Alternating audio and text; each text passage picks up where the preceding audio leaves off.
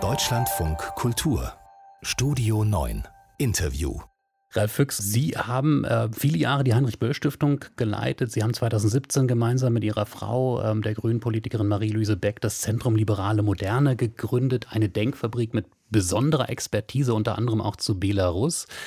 Ein Land, ein Präsident, muss man vielleicht vor allem sagen, Lukaschenko, der die EU gerade da angreift, wo sie am schwächsten ist, nämlich in der Glaubwürdigkeit ihrer Grenze und ihrer Flüchtlingspolitik.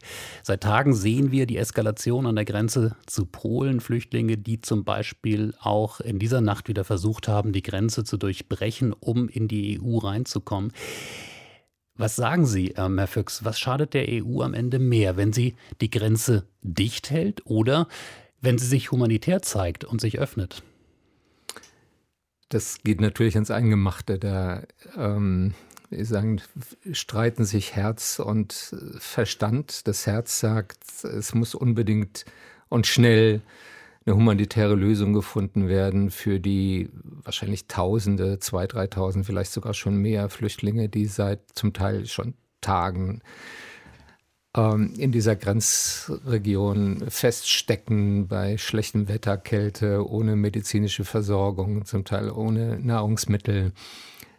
Ähm, und gleichzeitig ist klar, das ist ein politischer Konflikt. Da versucht äh, ein Diktator äh, die äh, Konflikte innerhalb der EU anzuheizen und auch Polen als Nachbarland zu destabilisieren. Ja, die, die politische Instrumentalisierung von Flüchtlingen als Waffe, das kann man nicht akzeptieren. Das, das kann die EU nicht hinnehmen. Das heißt, wir müssen einen Weg finden, einerseits tatsächlich ähm, gegen dieses Manöver zu sagen, ähm, wir, wir, sichern die europäische Außengrenze und gleichzeitig müssen Wege gefunden werden, äh, wie Flüchtlinge auf legalem Weg Asyl beantragen können und ein rechtsförmiges Verfahren bekommen können. Wie das genau sagen, aussieht, das müsste jetzt dringend zwischen der Europäischen Union und Polen beraten werden. Und zwar wirklich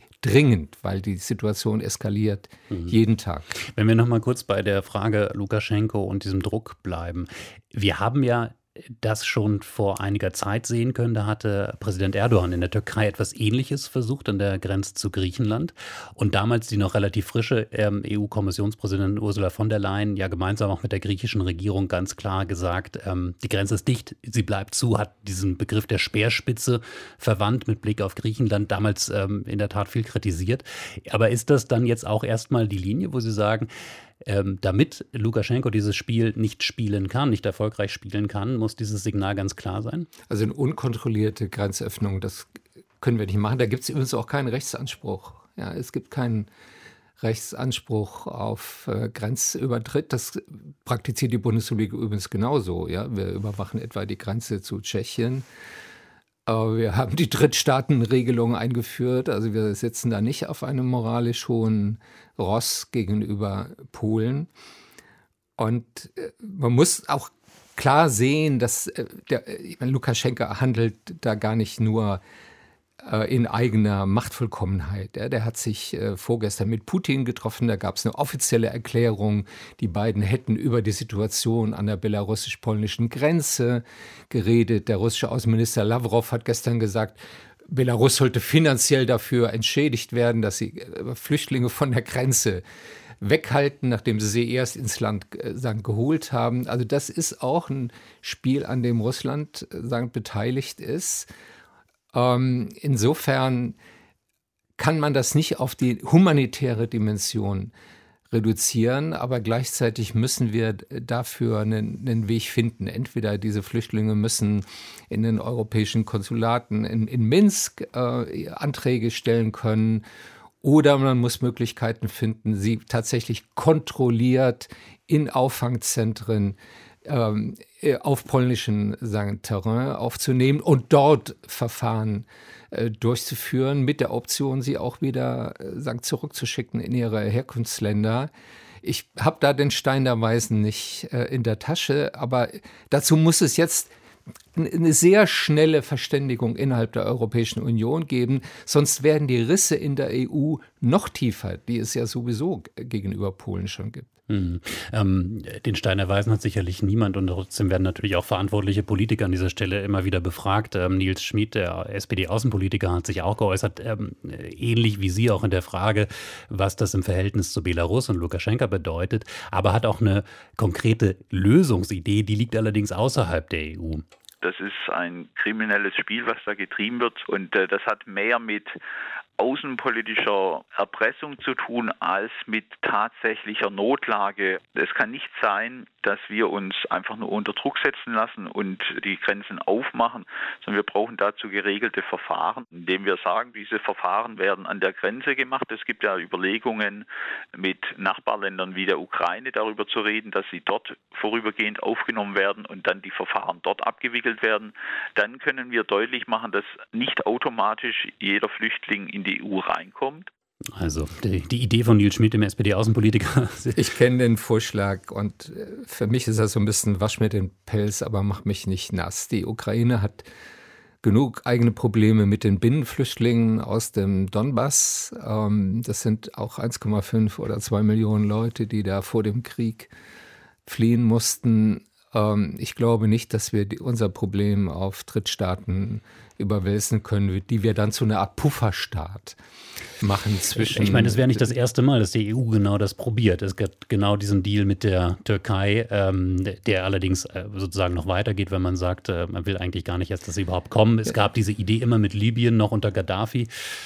Ja, jetzt rächt sich, dass wir sagen, auch hier eigentlich eine sehr kurzatmige Politik machen. Ja, nach 2015 gab es ja viele Diskussionen und Absichtserklärungen, dass man Kontingente aufmachen muss äh, für Arbeitsmigration, auch für humanitäre äh, sagen Einwanderung aus diesen großen Krisen- und Kriegsregionen, dass die EU an ihren Außengrenzen Zentren aufbauen äh, muss, in denen reguläre Asylverfahren durchgeführt werden können. Das ist alles nicht passiert. Mhm. Ja, und jetzt ist man wieder in einer, ich würde sagen, willkürlich herbeigeführten Krisensituation. Das ist ja nicht so, dass äh, sagen, jetzt ein akutes humanitäres Problem auftreten würde, sondern Lukaschenka führt das bewusst sagen, herbei, die, die äh, Flugverbindungen ähm, nach Istanbul, nach Pakistan, in den äh, Mittleren Osten sind verdoppelt worden, sollen weiter ausgebaut werden. Das ist ein richtiges strategisches Manöver, eine Art hybrider Kriegführung, ja. bei der die Flüchtlinge instrumentalisiert werden. Wobei man natürlich auch äh, sagen muss leider, dass äh, der Wunsch aus diesen Ländern, vor allem Afghanistan, aber auch aus dem Irak wegzukommen, natürlich wirklich da vorhanden ist. Ja also klar, also der, der aber dafür ja muss man sozusagen reguläre und geordnete Verfahren und Wege Wege äh, finden. Aber wie, wie ehrlich muss man dann auch in der deutschen Politik sein? Da wird ja jetzt natürlich mal wieder nach der europäischen Lösung gerufen, wie so häufig, auch nach Verteilschüsseln und dergleichen mehr. De facto, und wir hören es ja auch an den Sprechchören, wollen fast alle Menschen nach Deutschland. Und deswegen kann ich dann manchmal auch europäische äh, Mitgliedstaaten verstehen, die sagen, ähm, euer Problem, die wollen zu euch, dann nehmt sie oder nehmt sie nicht. Ja, das ist natürlich auch wieder zu einfach. Also erstens gibt es kein Recht auf äh, Flucht in ein bestimmtes Land im europäischen Rechtsraum. Und die Lebensbedingungen in Skandinavien oder in Benelux sind jetzt nicht unzumutbar. Also dass die EU, ich würde sagen, als Coalition of the Willing, man wird da keinen Konsens der 27 hinkriegen, sondern wir bräuchten eine Gruppe von Staaten, die bereit sind, jetzt Flüchtlingskontingente sagen aufzunehmen. Und viele Städte sind ja auch dazu bereit, wenn sie die entsprechenden Finanzhilfen bekommen.